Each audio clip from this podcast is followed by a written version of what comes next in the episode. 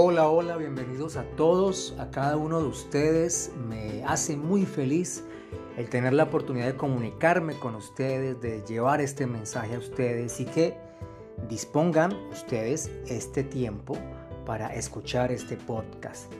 En este episodio 30 estamos cerrando una temporada, la tercera temporada del Club de la Teoría que definitivamente eh, me conmueve mucho el hecho de que haya sido en la medida de lo posible tan exitosa, porque ha llegado a varios países y tenemos en diferentes eh, localidades, en diferentes naciones, un público, un público que sigue y que escucha estos podcasts aún sin conocerme, aún sin tratarme, aún sin saber algo más de Luis Gil que simplemente su forma de pensar o de o de debatir o de exponer algunos temas, sigue estos, estos podcasts. Muy agradecido con, con cada uno de ustedes. Dios les bendiga enormemente.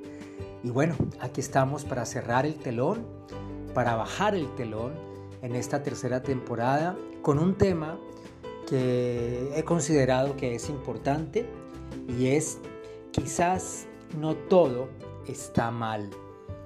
Eh, dirán, pero ¿qué tiene de científico este tema? ¿Cuál es el punto argumentativo que vamos a estudiar del tema? Y no. No he querido darle una visión tan científica o tan filosófica a nuestro tema de este último episodio. Eh, eh, más bien he querido que pueda servir como apoyo o como respaldo, como inspiración, ojalá esa es mi ambición como inspiración para alguna persona que quizás en medio de, em, de la situación actual que vive el mundo, por el tema de la salud, por el tema de, del orden público, etcétera, etcétera, este podcast les pueda servir como inspiración. Y si bien, ah bueno, quiero aprovechar antes de empezar, para no perder la tradición, y agradecer a mis hermanos.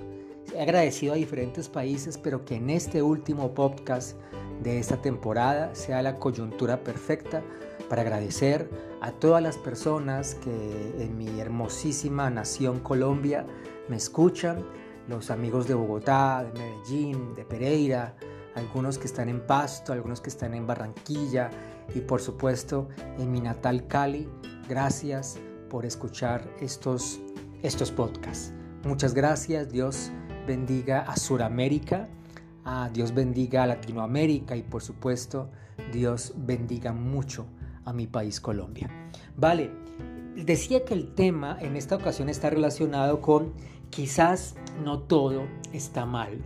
Y si bien no nos vamos a basar como tal en, en un argumento científico o no vamos a explorar como en otras ocasiones una, teoría o una investigación hecha por algún tipo de universidad, sí vamos, sí vamos a pensarnos un poco las palabras de un hombre que fue y que sigue siendo después de su vida, sigue siendo y será por mucho tiempo, ha quedado una historia, su memoria, un hombre que eh, fue toda una inspiración a nivel, de, a nivel académico, a nivel empresarial y obvio a nivel tecnológico. Les estoy hablando claramente de Steve Jobs. Steve Jobs eh, fue un hombre que marcó, sin lugar a dudas, eso ya se cae de su peso, todos lo saben, marcó el avance y tiene todo que ver con, con el actual mundo que tenemos lleno de conexiones, de redes, pues porque él es el que aporta en gran medida junto con otros personajes al avance de la computación, de los ordenadores, del celular, etcétera, etcétera. Quiero que nos pensemos un discurso que seguramente algunos, los más osados, habrán visto ya en alguna plataforma de video. Habrán visto el famoso discurso de Steve Jobs de la Universidad de Stanford. Un discurso que remonta al 12 de junio de 2005 donde en medio de una gran cantidad de estudiantes egresados de esta maravillosa Universidad de Stanford, él da un discurso lleno de inspiración y lleno de sinceridad. En algún momento causaba comedia o causaba risa algunos apuntes que hacía, pero salían eh, completamente de la verdad y la sinceridad en ese momento de Steve Jobs. Y en ese momento, en ese discurso, si hacemos, memoria, él su, basó su, su, sus palabras en tres puntos, en tres puntos que se encajan perfectamente con esta idea de que quizás, quizás no todo está mal. Porque si alguno de ustedes que me escucha en este instante, es posible que esté pasando un mal rato en su vida personal, eh, en lo sentimental, en lo emocional, en la salud, la salud que es, que es el tesoro más grande que tenemos, en, lo espiritual también, porque hay cosas que no encuentras, hay vacíos que no sabes cómo llenar, ah, quizás en lo familiar, porque tu familia estuvo, ya no está, falta alguien de la familia, ah, o no estás con tu familia, o no tienes familia, ¿no? Entonces hay muchas perspectivas de, de vida, tal vez laboralmente las cosas no están saliendo como te lo planeaste o quizás está saliendo absolutamente mal todo. Quizás también estás trabajando, es posible, pero estás absolutamente aburrido y triste donde, trabajas o en lo que estudias. Ah, quizás se ha ido un ser muy querido, muy preciado. Bueno, todas estas posibilidades tienen mucho sentido dentro de este discurso de Steve Jobs. En estos, dentro de estos tres puntos Jobs menciona un primer punto donde nos cuenta, nos cuenta mm, cómo su infancia fue bastante difícil. Em, su madre y sus padres fueron bastante humildes y tuvieron que darlo en adopción en cierto momento. Y él llegó a la universidad a los 17 años por la familia que, que, lo, que lo llevó a, a que lo ayudó, que lo que lo acompañó en su crecimiento, en su crianza, eh, pero eh, él, no terminó la universidad. En un momento dado se salió de la universidad. Lo cierto es que en medio de todo lo que cuenta Steve Jobs, es muy interesante analizar cómo optó por tomar una clase, de esas clases que decimos, en mi país le decimos clases o cursos opcionales o clases de bienestar universitario, etcétera, etcétera. Y fue esa clase de imprenta, ¿no? una clase que le enseñaba la tipografía y cómo se escribe y cómo se aplica y este asunto. Entonces Steve Jobs nos dice cómo ese curso que en ese momento eh, tomó, que no tenía sentido, realmente no tenía ningún propósito, simplemente se dejó llevar por lo lindo que le pareció la tipografía, ese curso tendría sentido 10 años después, ¿sí? Cuando, cuando este, estaría creando en un garaje la primera Mac, la primera, el primer Macintosh, y allí creando esa Mac, eh, fue una Mac que tuvo incluida una tipografía muy bonita y diferentes tipos de fuentes, etcétera, etcétera, etcétera, que según Jobs posteriormente copiaría Windows y demás. Es decir, que le debemos, dice, dice Steve Jobs, debemos a eso eh, el hecho de que hoy tengamos computadores y celulares, en fin, con diferentes fuentes y diferentes tipos de tipografía, ¿verdad? Vaya la redundancia, tipos de tipografías, por este curso que en su momento tomó Steve Jobs, sin mayor expectativa más que dejarse llevar por el corazón. Y él dice, y él, y él sintetiza este primer episodio, este primer punto de su discurso como, como unir los puntos. Y dice que hay puntos que quizás hay cosas que no le encontramos sentido hoy, pero que en algún momento en el futuro vamos a entender por qué la única forma de unir los puntos uno une los puntos hacia atrás con cosas que ha vivido, que en algún momento de su vida ha hecho, ha sentido, ha pasado, o gente que ha conocido que uno no sabía en ese momento la razón, pero hoy ahora que uno pasa por ciertas situaciones, uno le encuentra sentido, uno une los puntos. Y sobre esto quiero decir que cualquiera que sea la dificultad que estés atravesando, el problema, usualmente le digo esto a mis pacientes y en alguna ocasión también a estudiantes que me piden algún tipo de consejería, les digo que hay situaciones por las cuales uno pasa eh, que en su momento no le encuentra uno sentido y uno dice, pero ¿por qué me toca a mí vivir esto? ¿Por qué tanta lágrima? ¿Por qué tanto dolor? ¿Por qué tanto quebranto en mi vida si, si yo miro mi vida y he tratado de ser lo más ordenado, aplicado, la mejor madre, el mejor padre, el mejor hijo, el mejor esposo, etcétera, etcétera? ¿Por qué, por qué me sucede esto? ¿Verdad? Ahí entró un mensaje. pero pero eh, el asunto de lo que les comento es que siempre les digo esto a los pacientes.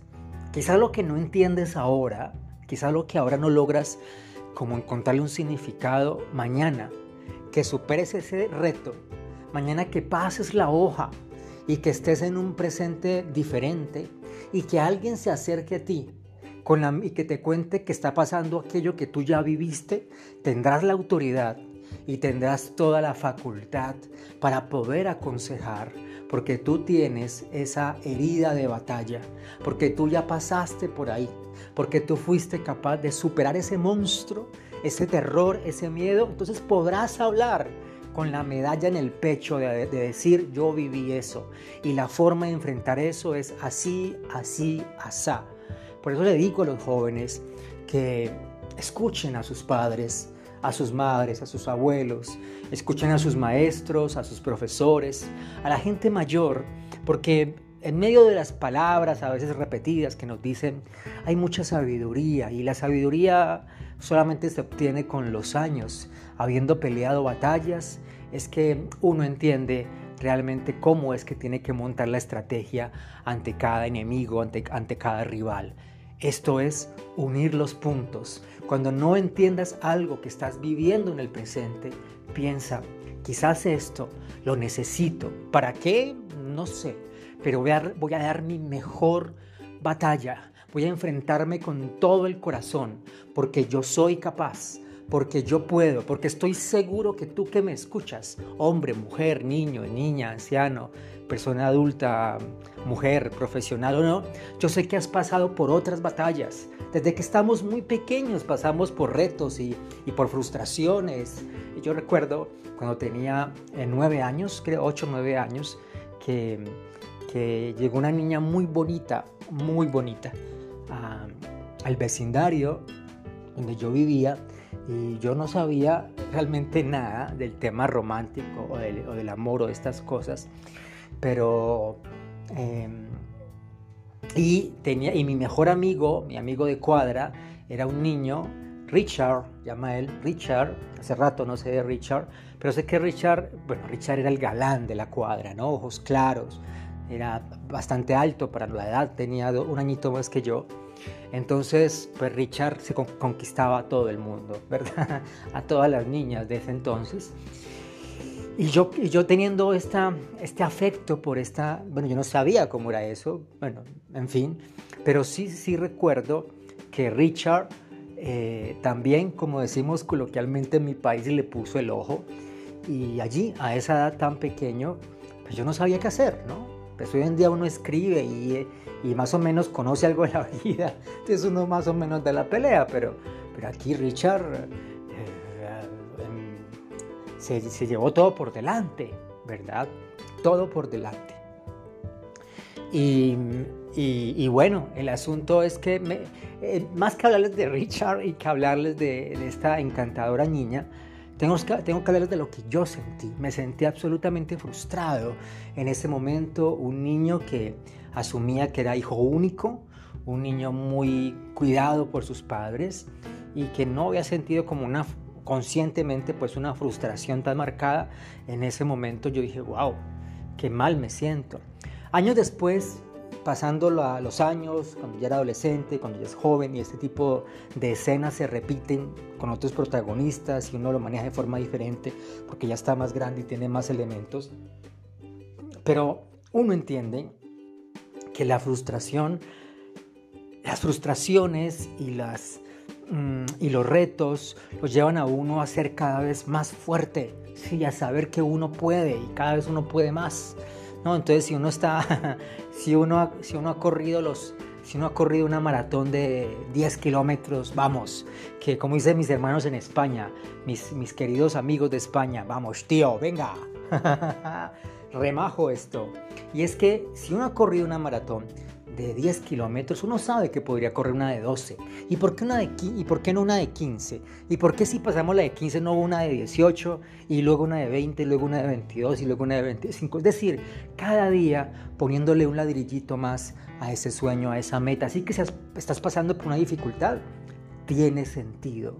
En la vida todo tiene sentido, el universo es tan sabio, cada planeta puesto en su lugar cada estrella, cada asteroide, cada, el sol, etc.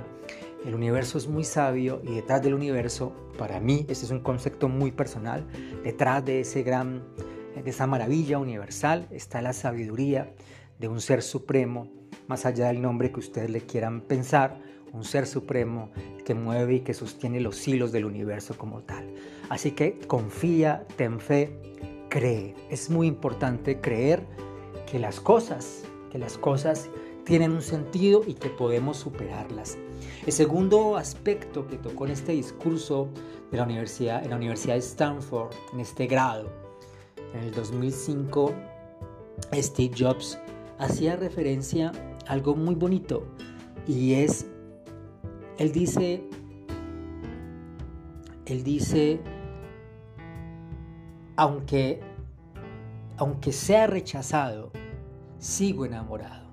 Aunque sea rechazado, sigo enamorado. Dice Steve Jobs eh, textualmente que, en ocasiones la vida lo golpea uno como con un ladrillo, ¿no? Entonces cuenta aquí la historia que ya ustedes conocen, la historia eh, en la cual Steve Jobs es echado, que decimos así, o sea, lo echan pues, lo sacan de su propia, de la propia empresa que él armó, de la cual que él construyó, o sea, cómo lo echan a uno de su empresa. Esto causa gracia también en el discurso cuando Steve Jobs lo dice, pero lo echan de, Apple, o sea, lo, sacan. La junta directiva que ya había en ese entonces, después de unos años, decide, eh, porque no se llevaba más bien con su, con su socio además, decide sacarlo, deciden sacarlo. De allí, sin embargo, dice aquí, surge la frase, dice él, aunque estaba fuera del negocio, aunque me habían sacado, estaba fuera de Apple y ya no podía continuar operando en Apple y haciendo lo que me gusta. Sin embargo, había sido rechazado, pero seguía enamorado. Entonces, es en este punto donde nos cuenta y donde pensamos, bueno, dice él que posterior a eso, gracias a eso mejor, que en ese momento no tiene como mucha lógica.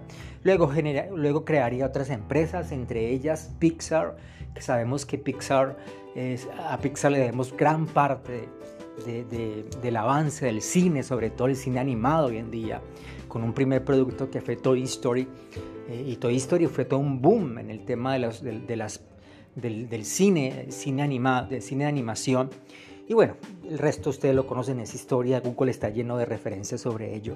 Pero ese episodio, ese momento, llevó a que, a que se desarrollaran otras situaciones y por cosas de la vida, posteriormente Apple compraría las empresas donde estaba trabajando, este, donde trabajaba Steve Jobs y ya Steve Jobs vuelve nuevamente a Apple. O sea, hace todo un giro que era necesario.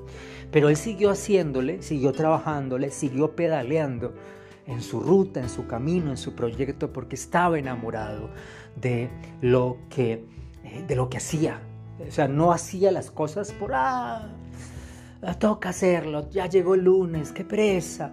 Ay, ¿hasta cuándo? ¿Cuándo salimos a descanso? ¿Cuándo hay vacaciones? Uno cuando está enamorado, uno no dice esas cosas. Realmente, y si lo ponemos en un plano romántico, eh, ustedes saben que cuando uno está enamorado, estar enamorado es muy bonito, la verdad que es muy bonito. Eh, algunos dicen que se sufre un poco. Hay cierta angustia en algún momento existencial cuando se está enamorado, pero en esencia es muy bonito porque uno se siente, uno se siente increíble, o sea, el nivel de neurotransmisores, sí, de adrenalina, de, de bueno, noradrenalina, etcétera, que, que irriga uno, es de oxitocina, que es la hormona del amor, en fin. O sea, eh, como uno se, uno se siente el rey del mundo, como diría, como diría en el Titanic Jack, ¿no? En medio del Titanic, allí con su, con su Rose. me siento el rey del mundo. Bueno, sí, uno se siente el rey del mundo porque uno está enamorado. Entonces, estar enamorado es muy bonito. Uno quiere pasar mucho tiempo, uno quiere hablar con esa persona, uno quiere darle lo mejor de uno, etcétera, etcétera. Es un cóctel hermoso, es un cóctel de vida. Y si, un, y si pasamos esta, este ejemplo a, estar enamorado de, de lo que uno hace en la vida, de su trabajo, de su empresa, de su emprendimiento, de los talentos que uno tiene, uno no lo para nadie.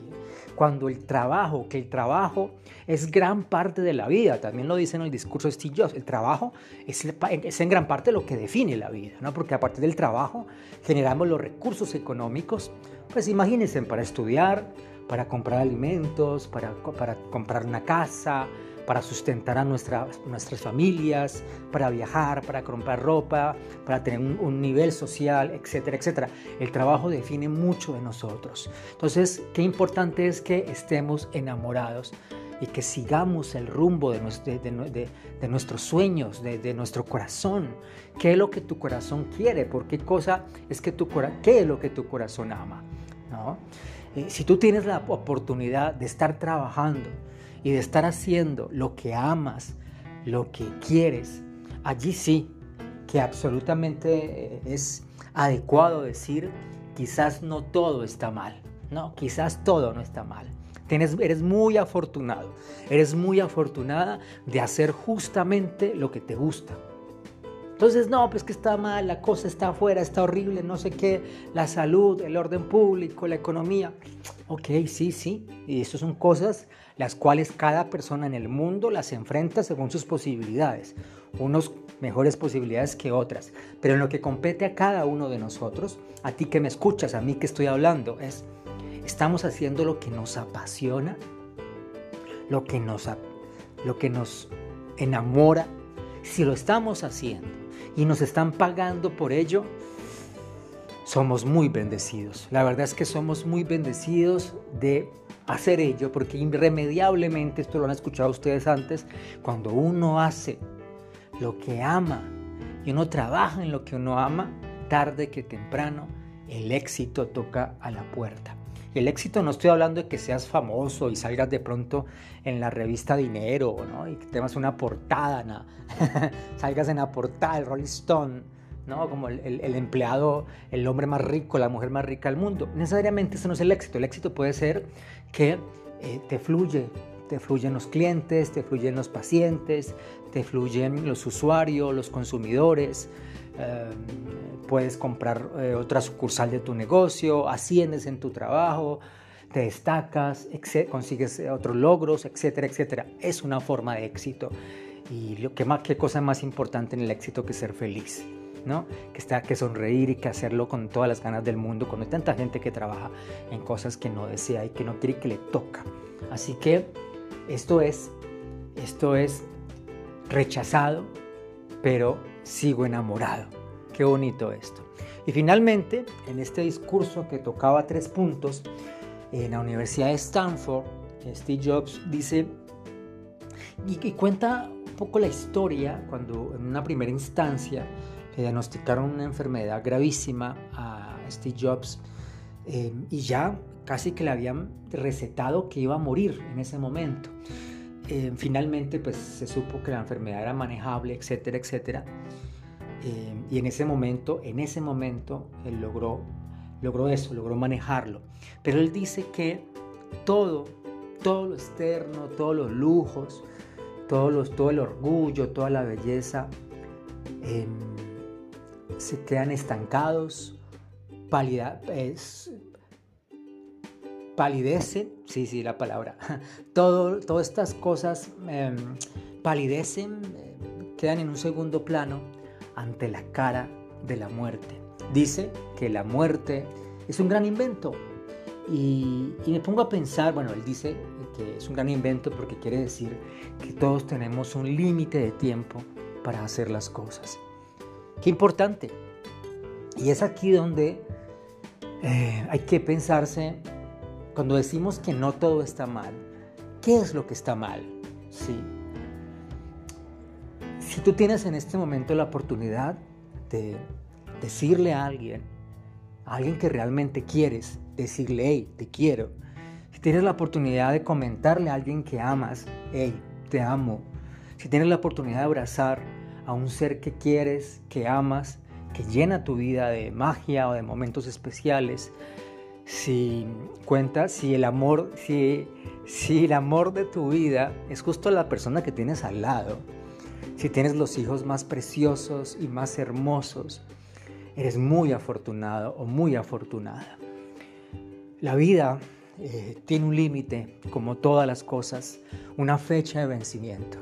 Y qué, qué acertado y qué apropiado es pensarse si en este momento estamos haciendo lo que amamos y si estamos, si hemos dicho todo lo que tenemos que decir, si hemos abrazado a la gente que tenemos que abrazar o estamos esperando. A veces pensamos, pensamos que podemos esperar, ¿no? Y démosle un tiempo a las cosas, esperemos unas semanas, unos meses.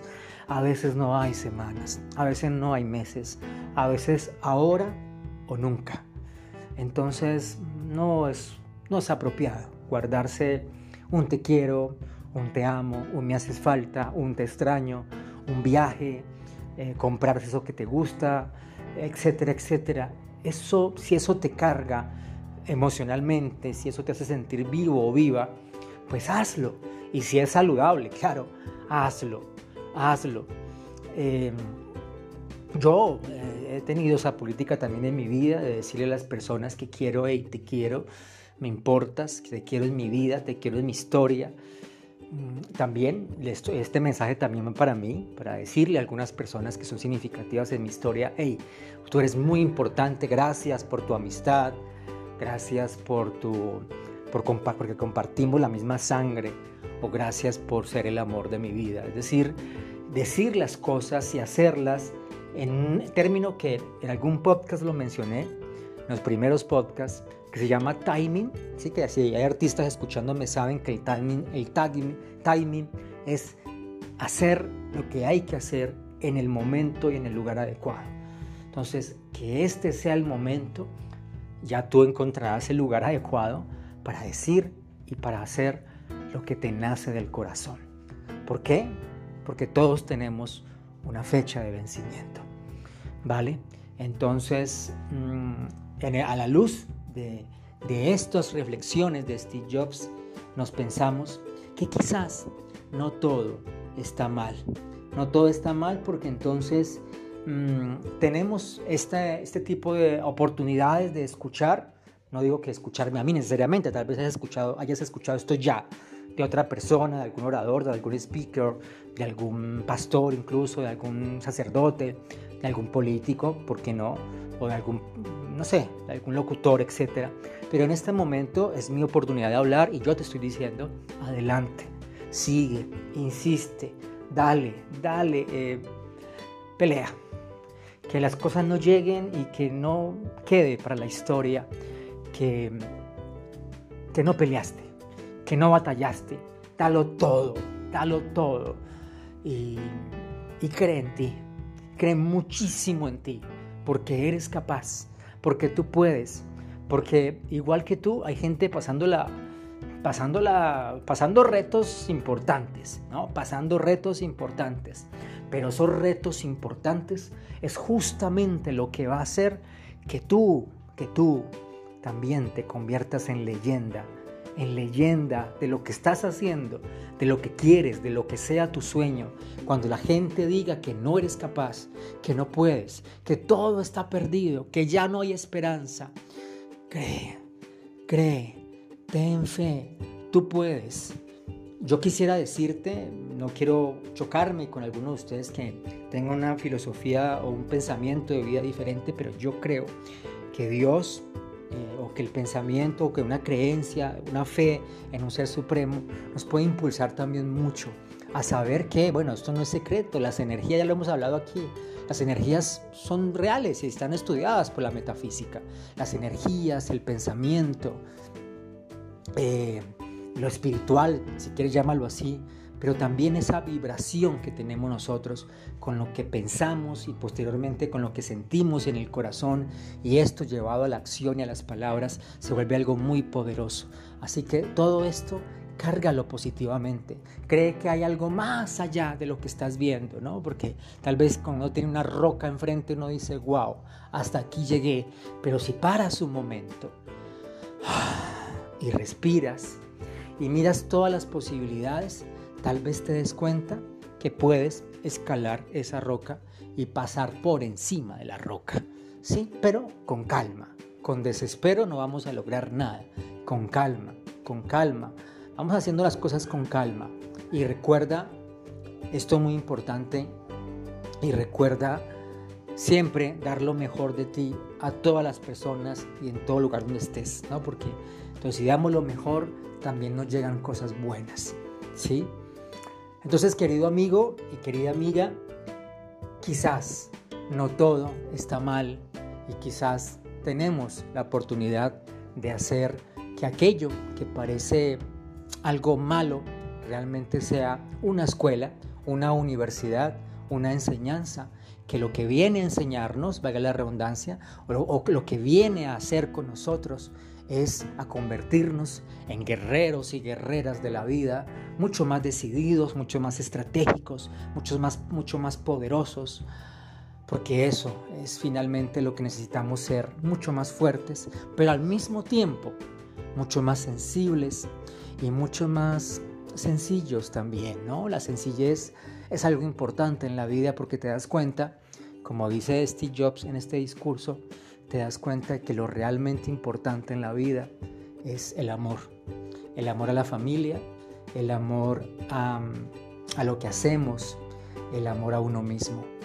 Y por supuesto, no hay amor a uno mismo, ni a la familia, ni a lo que hacemos, sino hay amor a la creación, a Dios, a lo que nos rodea en general.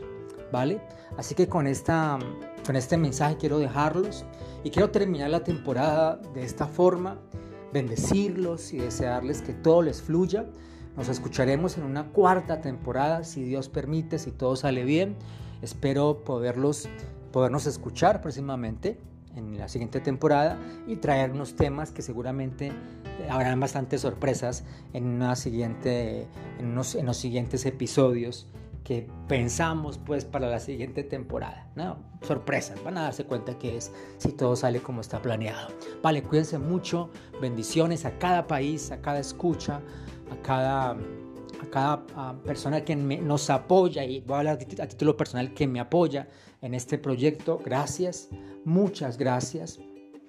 Recuerden que eh, todo tiene una explicación, todo tiene una explicación y aquello que quizás mm, en su momento no tiene una explicación, algún día lo tendrá, algún día lo tendrá, pero para que no quedes con la duda de aquello que quisieras saber, como que queremos, tenemos ese hambre de, saber, em, si algo no le encuentra significado o explicación, simplemente di gracias.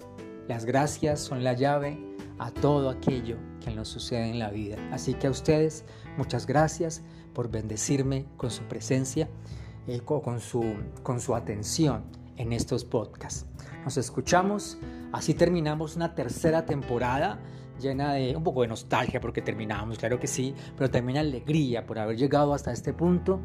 Y terminamos así, entonces, el episodio 30 desde Cali, Colombia. Hemos hecho el Club de la Teoría. Mi nombre es Luis Gil. Nos escuchamos en la próxima.